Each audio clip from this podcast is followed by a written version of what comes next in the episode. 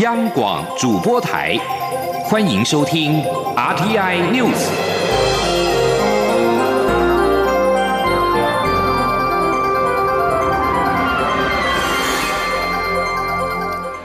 各位好，欢迎收听这节央广主播台提供给您的 RTI News，我是陈子华。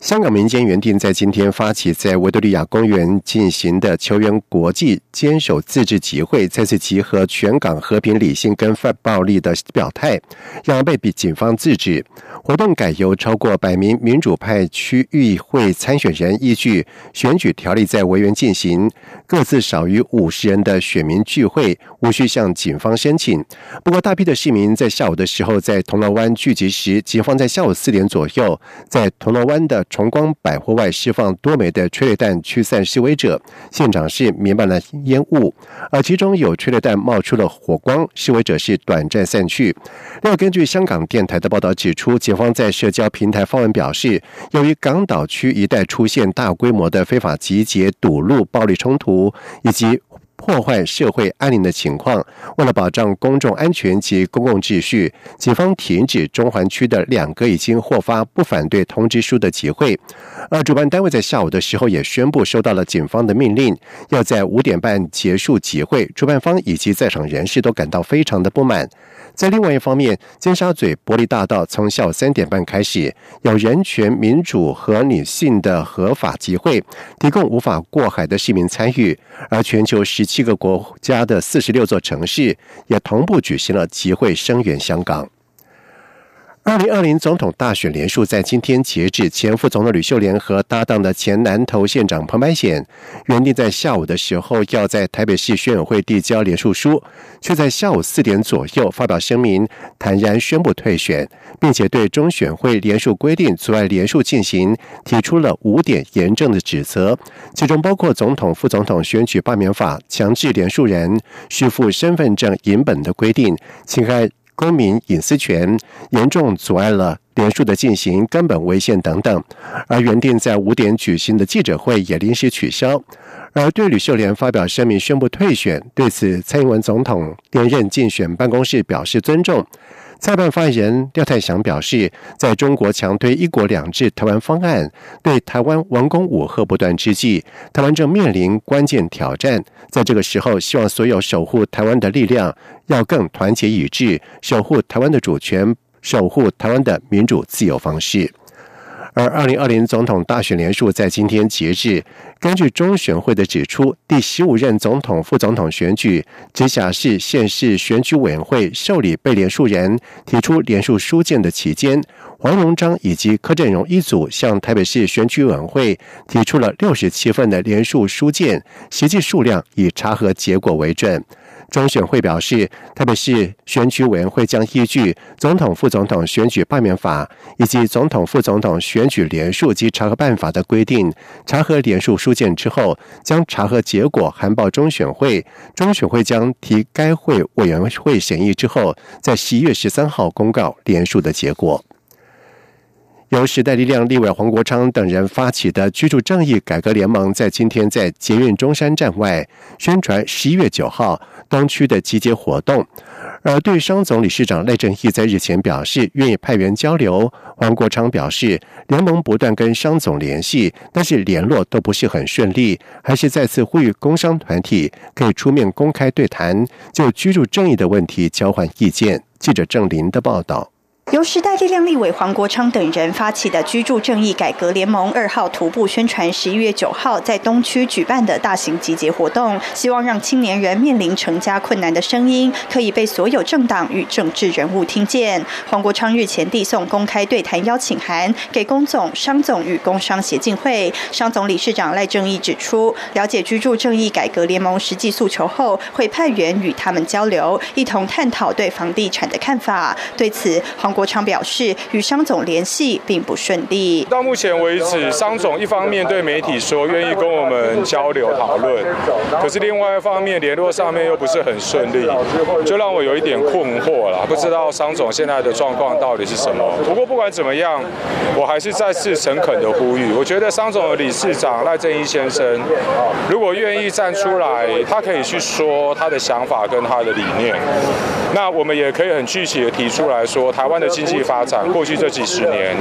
为什么因为不健全的不动产市场而遭到严重的阻碍？黄国昌并重申联盟三大诉求：第一是要求政治人物履行承诺，落实实价登录二点零；第二是希望借由囤房税的推动，释出空屋，让大家租得到房子，也可以有店面做生意，促进整体经济发展；第三是目前社会住宅新建进度严重落后，希望政治人物履行承诺，负起政治责任。黄国昌说，联盟从四号开始，每天晚上在东区都有夜宿活动，十一月九号下午也会在龙门广场举行大型集结活动，希望表达青年人心声，也邀请两大党总统参选人、各政党党主席与部分党派政治人物共同对谈居住正义议题。央广记者郑玲采访报道。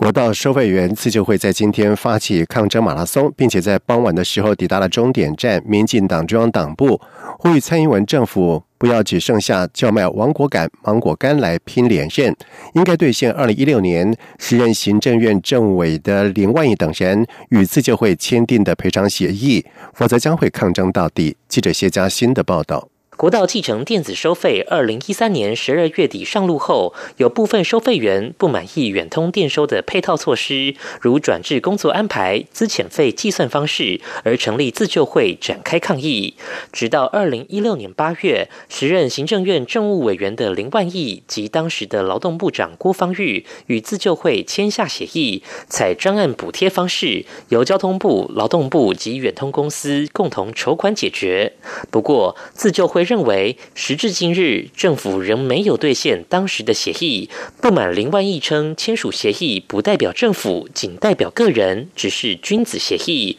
因此二号再度上街发起抗争马拉松，由交通部出发，最后抵达民进党中央党部，呼吁蔡政府不要只顾选举，卖弄亡国感、芒果干。赶紧实现诺言。国道收费员自救会副会长陈嘉瑜说：“就是希望蔡英文能够赶快帮我们解决这个案子，毕竟这个协议是他的承诺。那既然是他的承诺，他就是要履行，不要说现在只顾着选举，不顾我们这些劳工，也不顾着他之前给我们的承诺，然后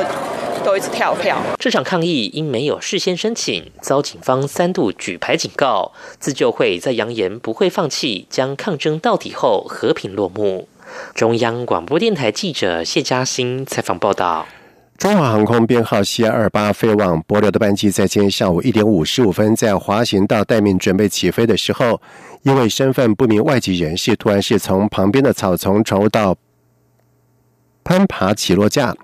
而桃园机场公司表示，在经过后方的班机机长发现之后，立即通报相关单位，并且由机场公司航务处的人员迅速赶抵压制，并且交由航警局人员逮捕。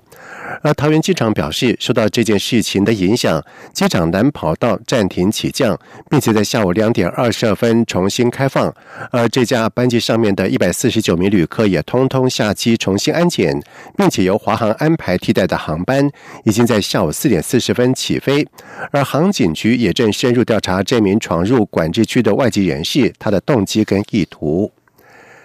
在外电消息方面，印度总理莫迪和德国总理梅克尔在一号在新德里会面之后，签署了二十二项的协定跟了解备忘录，加强包括国防、网络安全、人工智慧等领域的战略合作。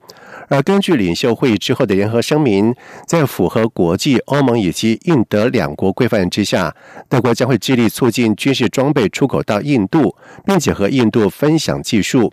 印度跟德国并且签署国防、网络安全、人工智慧、气候变迁等二十二项的协定以及了解备忘录。而在印度最关切的跨国恐怖主义方面，莫迪跟梅克尔呼吁所有国家都应该努力铲除恐怖基础建设设施、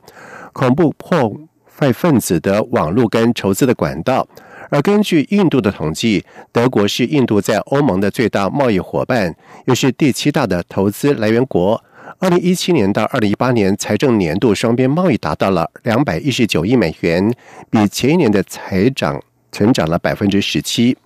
以上新闻由陈子华编辑播报。